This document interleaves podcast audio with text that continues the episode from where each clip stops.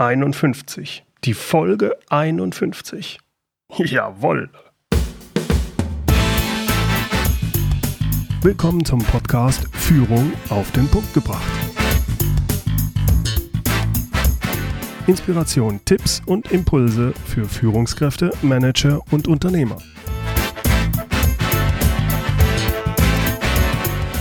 Guten Tag und herzlich willkommen. Mein Name ist Bernd Gerob. Ich bin Geschäftsführer-Coach und Führungstrainer in Aachen.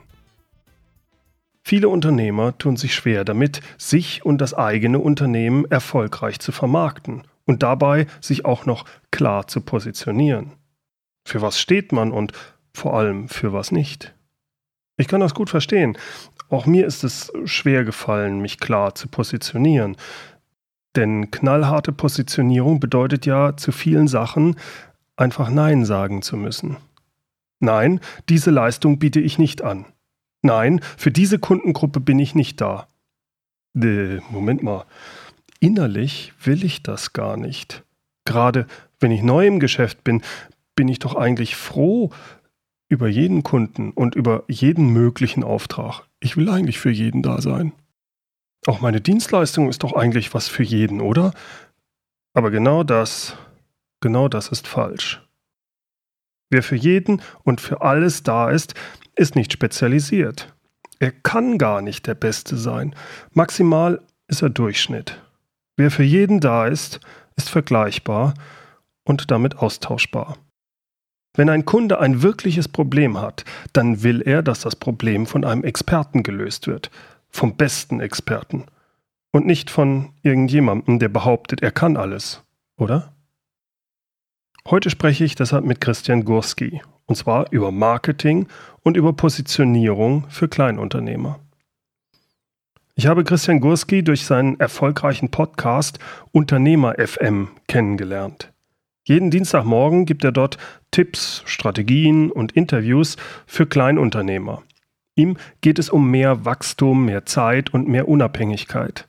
Und dazu spricht er dann unter anderem über Personal Media Strategien, über Online- und Offline-Marketing und natürlich über Positionierung.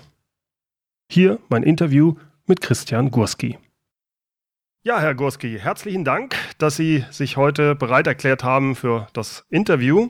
Welches sind denn aus Ihrer Sicht die typischen Fehler, die Kleinunternehmer bei der Positionierung machen? Danke, Herr Gerob. Ich würde ganz gerne kurz vorwegschieben, was Positionierung eigentlich ist. Denn ich mache die Erfahrung, dass viele Leute das völlig unterschiedlich definieren. Okay. Laut Wikipedia ist es im Grunde nur die Schaffung und Herausstellung von Stärken und Qualitäten eines Unternehmens. Ich persönlich glaube aber, dass die Positionierung ein Versprechen ist. Nämlich das Versprechen, welche Veränderungen wir bei unseren Kunden hervorrufen werden, wenn sie mit uns arbeiten. Mhm. Es gibt im Grunde vier Dinge, die Leute trotzdem immer noch falsch machen. Das erste ist, ganz klar, sich gar nicht zu positionieren. Um ein Beispiel zu nennen, würde ich sagen, ich behaupte von mir, ich bin Webdesigner. Das, das ist, ist keine Positionierung. Dann, so ist es richtig. Man greift, wenn man schon mal mit einem Webdesigner gearbeitet hat, begreift man, was der tut. Aber andere, die meine Leistung kaufen sollen, für die ist das nicht richtig griffig. Ich habe sogar fast das Gefühl, dass sehr viele Unternehmen so vorgehen, also viele quasi Produkt oder so, so orientiert sind und eigentlich gar keine richtige Positionierung haben, oder? Ja, ähm, das fällt mir auch immer wieder auf. Ich denke, es verwischt sich auch viel im Zeitablauf. Man mhm. geht mal hin, ähm, kauft ein Design, macht Marketingmaterial fertig und entscheidet sich, mit welchen Botschaften man an den Markt geht, aber im tatsächlichen Verkaufsgespräch, das ja nicht aus zwei, drei Sätzen besteht, und über die Zeit und mit dem Ansteigen von mehr Mitarbeitern, die im Vertrieb und im Marketing arbeiten, verwischt sich auch tatsächlich so eine Positionierung nach außen hin. Mhm. Ich glaube, dass die das alle irgendwo schön behütet im Schreibtisch liegen haben, aber es nicht tatsächlich leben und anwenden. Mhm. Es ist ja auch schwer manchmal, gerade wenn man startet und sagt, gut, ich bin positioniert auf diese Gruppe und jetzt kommt jemand aus einer ganz anderen Gruppe, bediene ich den dann nicht? Oder das ist gerade wenn man so anfängt, ja sehr schwer zu entscheiden, oder? Ja, das ist auch der zweite Fehler, den ich immer wieder beobachte, dass die Leute es allen recht machen wollen. Mhm. Aus dem aus der Positionierung, ich bin Webdesigner, um in meinem Beispiel bleiben zu mhm. dürfen, wird dann eben, ich bin Webdesigner für selbstständige Unternehmen und Privatpersonen. Ja. Das sagt auch mehr als vorher die vorherige Positionierung. aber es bietet eben keinen tatsächlichen Mehrwert für denjenigen, der eine Kaufentscheidung fällen muss. Mhm. Warum? Man sagt einfach nur mehr, um es allen recht zu machen. Man will so ein bisschen nach Gießkannenprinzip seine Botschaft streuen. Irgendeinen Kunden werde ich schon erschlagen. Aber am Ende weiß weder der Selbstständige noch der Unternehmer noch die Privatperson, wo tatsächlich der Unique Value liegt, den man eben kaufen soll. Mhm. Also Anders was den ausmacht quasi, ne? Richtig. Wer es allen sozusagen, wer ähm, alles für jeden macht, der macht nichts richtig gut, denke ich. Mhm. Und der dritte Fehler, wenn ich, sofern Sie einverstanden sind, gleich überleite, ja. ist eben ähm, nicht zu versuchen, es allen recht zu machen, aber seiner Zielgruppe alles Mögliche anzubieten. Aus dem Webdesigner wird dann eben derjenige, der nebenher auch noch die kompletten Webseiten Texte schreiben will, die Fotos für die Seite machen will und eben auch die eigene Web beziehungsweise und der dann auch die Webseite noch für die Kunden auf den eigenen Servern hostet. Es geht also im Grunde wieder darum, möglichst viel Geld aus einem Kunden herauszuschneiden auf Kosten der eigenen Positionierung. Auch da ist man nicht wirklich der Spezialist, der, der sozusagen für gutes Design steht. Gut, aber da könnte doch eigentlich der, äh, der Nutzen dahinter stehen, dass der ähm, Kunde sagt, okay, ich will das alles abgeben, ich will, dass er einer sich drum kümmert. Das ist wahrscheinlich der Grundgedanke dahinter, oder? Das ist der Grundgedanke dahinter. Ja, wenn man der Grundgedanke dahinter ist, ist es teuer und aufwendig, ein, überhaupt einen Kunden zu finden wenn ich diesen Kunden habe, dann muss ich ihm tatsächlich auch die volle Breite meines Angebots verkaufen. Mhm. Was aber wieder passiert ist, dass es Leute gibt, die einfach nur gutes, schlankes Design wollen, also vielleicht einen eigenen Server hosten oder einen anderen Fotografen beauftragen würden und die dann Abstand nehmen von der Beauftragung, weil sie denken, dass jemand dort seinen Full Service, der natürlich auch einen Tacken teurer ist, unbedingt verkaufen möchte. Also Sie würden eher dran äh, sagen, also die Positionierung sollte sein, zum Beispiel, äh, ich, ähm, ich kann super Webseiten, Texte erstellen für, ähm, Finanz, äh, für Finanzdienstleister. Das ist meine extrem enge Positionierung. Aber wenn der Kunde mich jetzt fragt, kann ich auch noch andere Sachen anbieten. Aber meine Positionierung ist eigentlich sehr spitz, sodass ich darüber wahrgenommen werde. Ja, ganz richtig. Ich sehe es genauso, dass die Positionierung im Grunde das Türschild ist, das man an seinen Laden hängt. Ja das Türschild beim Blumenladen zum Beispiel signalisiert ja nur, es gibt hier Blumen.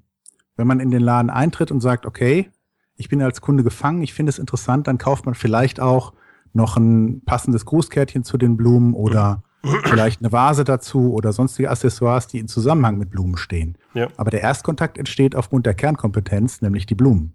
Mhm, mh. Und das ist auch das, was ich den Leuten, insbesondere uns Deutschen, ganz gerne mitgeben will, ist, dass wir weil wir eine Nation von Dichtern und Denkern sind und dann zu Technikern und Ingenieuren geworden sind. Jedenfalls sagt man uns das ja so gerne nach, dass wir sehr in Funktionen denken und entsprechend sind unsere Positionierung auch funktional gestaltet. Ich bin Ihr Experte für betriebliche Altersversorgung im Raum Köln. Mhm. Das sind funktionale Beschreibungen dessen, was man tut. Ich würde eigentlich eher dazu übergehen, was man in jedem Marketingbuch nachlesen kann, sich über den Nutzen zu positionieren und nicht über die Funktion und diesen Nutzen eben auch so ein bisschen zu emotionalisieren. Nehmen wir mal den Webdesigner, mit dem wir gerade als Beispiel gearbeitet haben. Wenn der sich für die Zielgruppe der Steuerberater positionieren will, muss er sich überlegen, welchen Veränderungsprozess er dem Steuerberater verkauft. Mhm. Die Positionierung, die ich zum Beispiel schön emotional finde, wenn ich einem Steuerberater eine Webseite verkaufen will, wäre, wir machen Webseiten, die Finanzbeamte am liebsten verbieten lassen wollen. Denn das, das ist, ist im Grunde eine Emotion auslösen, das Versprechen des Steuerberaters, der ja wiederum Steuerpflichtigen gegenüber kommuniziert, dass wir eine Webseite bekommen von unserem Webdesigner, die auf unsere Kunden, auf unsere Steuerberatungskunden bezogen ist und diese emotionalisiert. Das ist im Grunde eine schöne Weiterleitung der Positionierung in die eigene Dienstleistung.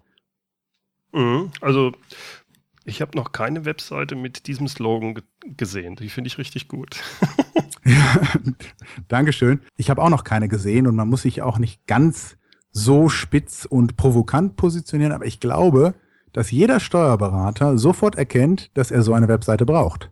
Ob er dann tatsächlich in der vollen Schärfe der Kommunikationsklaviatur zu Werke geht, das kann man ja im Beratungsprozess immer noch so ein bisschen relativieren. Mhm. Aber der Webdesigner hat die erste Chance auf den Auftrag das verstehe ich. Äh, wie gehen Sie denn vor, wenn man mit einem Kunden zusammen diese Positionierung und die, Alleinstellungs, äh, die Alleinstellungsmerkmale entwickelt? Äh, wie geht man da systematisch vor? Wie machen Sie das normalerweise? Also ich mache das eigentlich etwas anders als in den Lehrbüchern. Zurückgehend zu dem, was ich eingangs gesagt habe, dass wir einen Veränderungsprozess verkaufen unseren Kunden, würde ich in vier Schritten vorgehen. Das erste ist natürlich ganz klassisch, ich muss wissen, wer ist meine Zielgruppe und wie tickt die? Mhm. Sprich, welches Problem hat sie, das ich lösen möchte oder welchen Wunsch kann ich ihr erfüllen?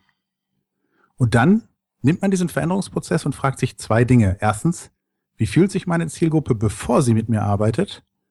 Und wie wird sie sich fühlen, nachdem sie mit mir gearbeitet hat? Und wenn ich beide Emotionen, nämlich die Emotion vor dem, der Zusammenarbeit und die Emotion nach der Zusammenarbeit schön bildlich ausmale, jedenfalls mir selbst, dann kann ich auch schöne farbige Begriffe finden, ähnlich wie was wir gerade besprochen haben mit dem Finanzbeamten, der die Webseite am besten, ähm, am liebsten mhm. verbieten will.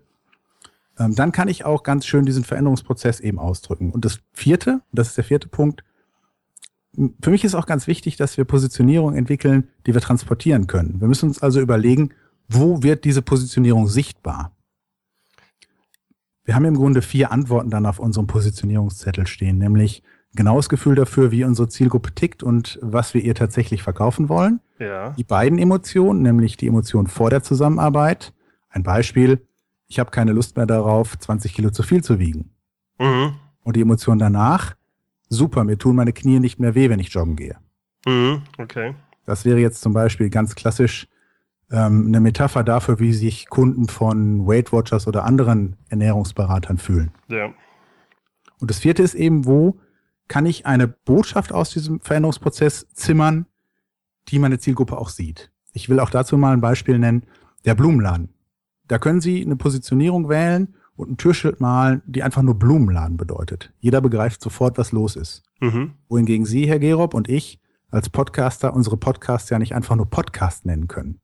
Mhm. Der Unterschied zwischen dem Blumenladen und unseren Podcasts ist, dass der Blumenladen an einer Straßenecke ist, an dem es in der Regel nur einen Blumenladen gibt. Ein Kunde, der vorbeikommt, liest das Schild Blumenladen und hat in dem Moment entweder Bedarf oder nicht. Er ist Laufkunde. Wir als Podcaster stehen in den Podcast-Verzeichnissen aber zumindest zu Beginn im Wettbewerb mit unseren Podcaster-Kollegen. Wir müssen also eine spitzere, schärfere, emotionalere Positionierung wählen, um eben unseren Hörern auch die Möglichkeit zu geben, eine erste Entscheidung zu fällen. Nämlich, ob sie in unseren Podcast hineinhören. Und das heißt, das ist der kurze und knackige Spruch, den man eigentlich haben muss, wo der Kunde sagt, ah, erstens, darum geht es und zweitens, das muss irgendwie emotional aufgeladen sein, sodass er sagt, oh, das klingt interessant, da höre ich mal rein.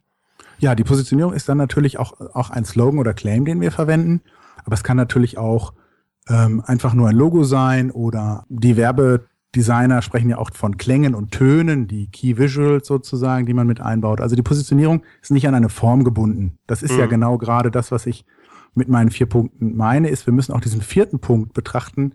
Wo soll denn diese Positionierung erscheinen? Und mhm. ich kann ja tatsächlich meine Positionierung an verschiedene Marketingprodukte hängen. Und ich muss mich nicht überall gleich positionieren. Sie, Herr Gerob, positionieren sich mit Ihrem Podcast Führung auf den Punkt gebracht. Aber Leute, die Sie nicht über Ihren Podcast kennenlernen, nehmen Sie anders wahr. Sie positionieren sich wahrscheinlich auf einer privaten Party, wo Sie einen potenziellen Kunden kennenlernen, nicht zuerst mit dem Titel ihres Podcasts. Sehr unwahrscheinlich, ja. Und deswegen ist mir, und deswegen ist mir ganz wichtig, dass wir, dass wir unsere Positionierung nehmen und sie sozusagen auf die Anwendung, Anwendungsfelder übertragen, an denen wir unsere Kunden eben auch kennenlernen. Mhm. Jetzt habe ich bei Ihnen gelesen, dass man Kunden mit Sie, Sie nennen das Personal Media Strategie bindet. Was verstehen Sie genau darunter und für welche Art von Unternehmen ist das besonders zielführend? Personal Media Strategie ist im Grunde der momentan am meisten gebräuchliche Begriff. Ich selbst nenne es auch gerne mal Vertrauensmarketing-Strategie, weil ich glaube, dass es etwas deutlicher macht, was der Zweck dahinter ist. Wenn wir Kunden akquirieren, dann geht es ja im Grunde um zwei Dinge. Das eine ist, wir brauchen Zugang zur Zielgruppe. Und das zweite ist, wir müssen auch die Fähigkeit haben, dieser Zielgruppe unsere Leistung zu verkaufen. Mhm. Eine Personal Media Strategie jetzt akzeptiert, dass wir Menschen inzwischen sehr gute Filter entwickelt haben, Werbebotschaften auszublenden. Anstelle von Werbebotschaften also würde jemand, der Personal Media Strategien befolgt, nützliche Inhalte für seine Zielgruppe produzieren, die im Subtext die eigene Positionierung deutlich macht. Zum Beispiel anhand von Fallstudien, Erfahrungsberichten, White Papers, die aber nicht Werbebotschaften transportieren, sondern eben unterhaltsame, lehrreiche oder inspirierende Inhalte. Und dadurch, dass die eigene Positionierung, die eigene Expertise, der Veränderungsprozess, den man verkauft, nicht plakativ behauptet wird, wir können gute Webseiten bauen, sondern anhand von praktischen Beispielen und Geschichten erzählt wird, wie man arbeitet, sind die Werbefilter unserer Zielkunden ausgeschaltet, denn wir Menschen hören gerne Geschichten. Dass die Geschichte aber im Grunde ein Marketingprodukt in den Mittelpunkt stellt, nehmen wir dann nicht mehr wahr. Das Prinzip funktioniert ja auch besonders gut bei Beratern, Coaches, bei einzelnen Personen. Äh, funktioniert das auch bei allen möglichen Unternehmen? Oder äh, gibt es da irgendwo dann, sagen wir, naja, da, also da kriegen wir es nicht hin? Ja, im Grunde gibt es zwei Gruppen von Unternehmen, Geschäften oder auch selbstständigen Einzelpersonen, bei denen das gut funktioniert. Das eine ist die große Gruppe derjenigen, die etwas Teures, Riskantes oder Erklärungsbedürftiges verkaufen.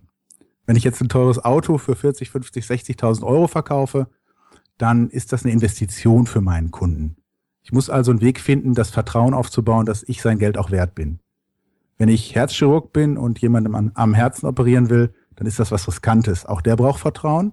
Und die Gruppe der Erklärungsbedürftigen sind klassischerweise die Immobilienmakler und Finanzdienstleister, aber auch andere Coaches und Berater, die etwas verkaufen, von dem der Kunde nicht weiß, wie es genau funktioniert.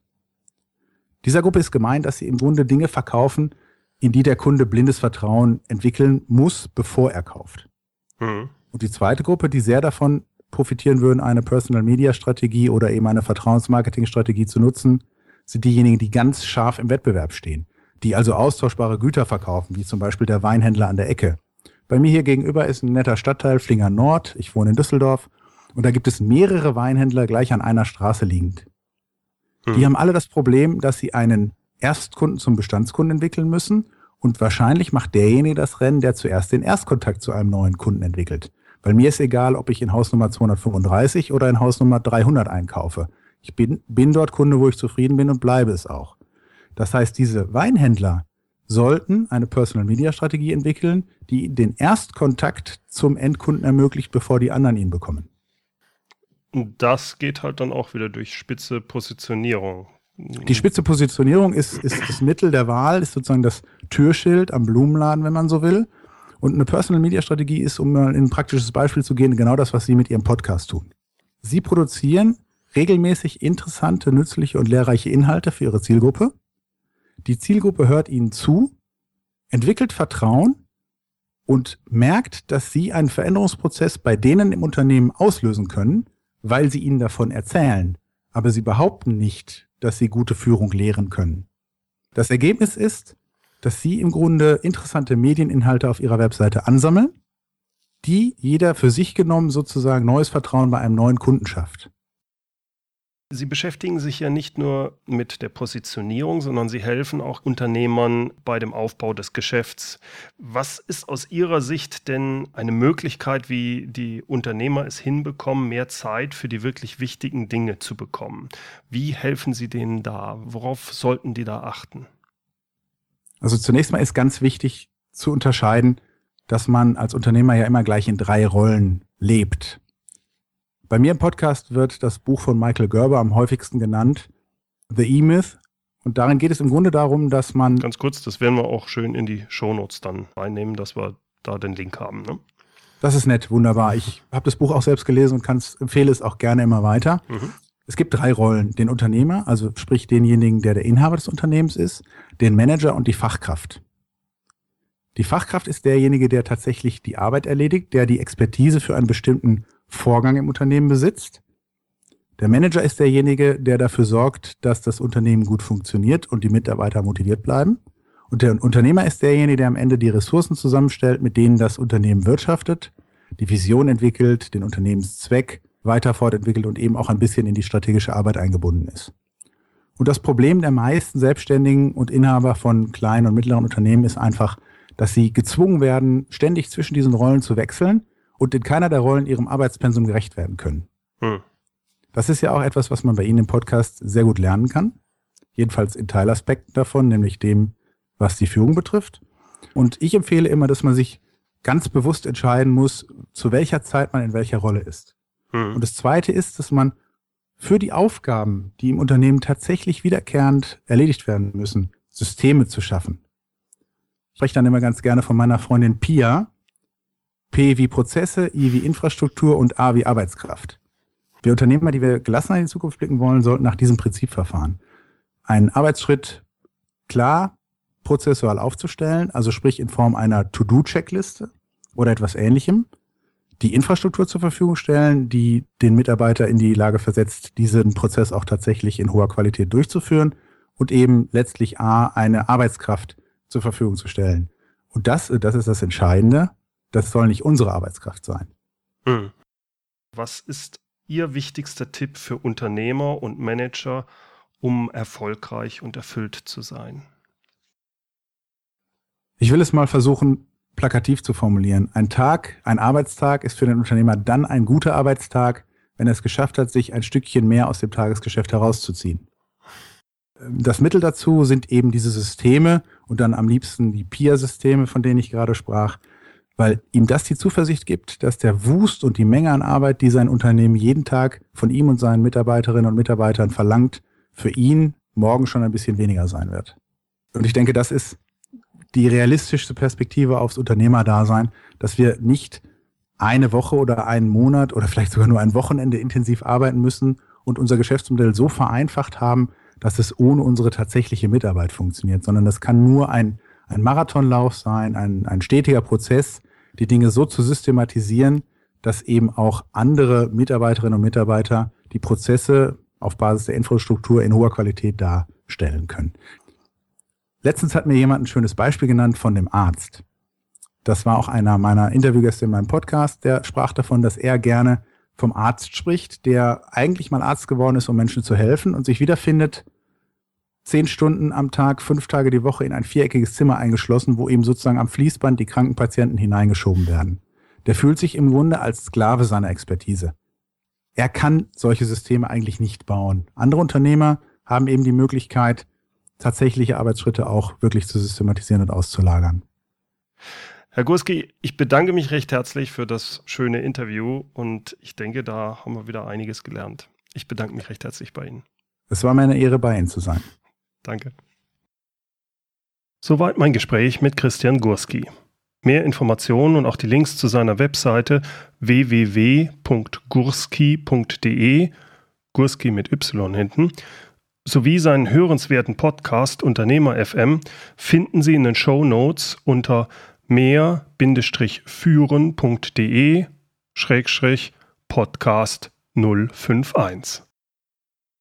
Dort gibt es auch den Link und weitere Informationen zu Christian Gurskis Online-Kursen, seinen Ratgebern, seiner Trainingsplattform und seinen Trainings. Wie immer finden Sie dort auch das transkribierte Interview als PDF-Dokument zum Nachlesen. So, das war's mal wieder für heute. Herzlichen Dank fürs Zuhören. Die nächste Folge von Führung auf den Punkt gebracht ist die 52. Folge. Juhu! 52 Folgen. Nun, 52 Wochen hat das Jahr. Und damit podcaste ich jetzt schon genau ein Jahr. Also eine ganz besondere Episode. Und deswegen sprechen wir dann auch über die drei wichtigsten Führungsprinzipien. Welche sind das? Das ist das Interessante. Da hat jeder andere Vorstellungen. Und genau das ist das Interessante. Deshalb habe ich zu dieser Frage, was sind die drei wichtigsten Führungsprinzipien, eine Blogparade veranstaltet. Sie fragen, was eine Blogparade ist?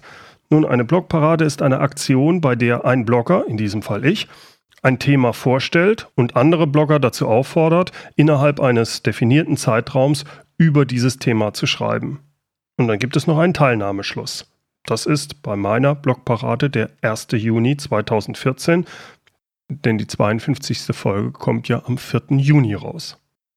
Es sind schon richtig viele Teilnehmer dabei, da freue ich mich richtig drüber. Und die aus meiner Sicht zehn interessantesten Beiträge, die stelle ich dann im Podcast vor.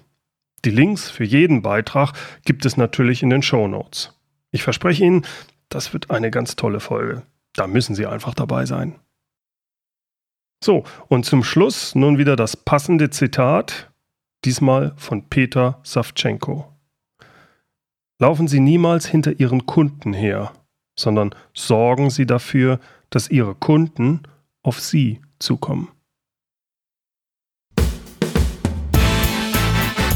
Herzlichen Dank fürs Zuhören. Mein Name ist Bernd Gerob und ich freue mich, wenn Sie demnächst wieder reinhören, wenn es heißt Führung auf den Punkt gebracht. Inspiration, Tipps und Impulse für Führungskräfte, Manager und Unternehmer.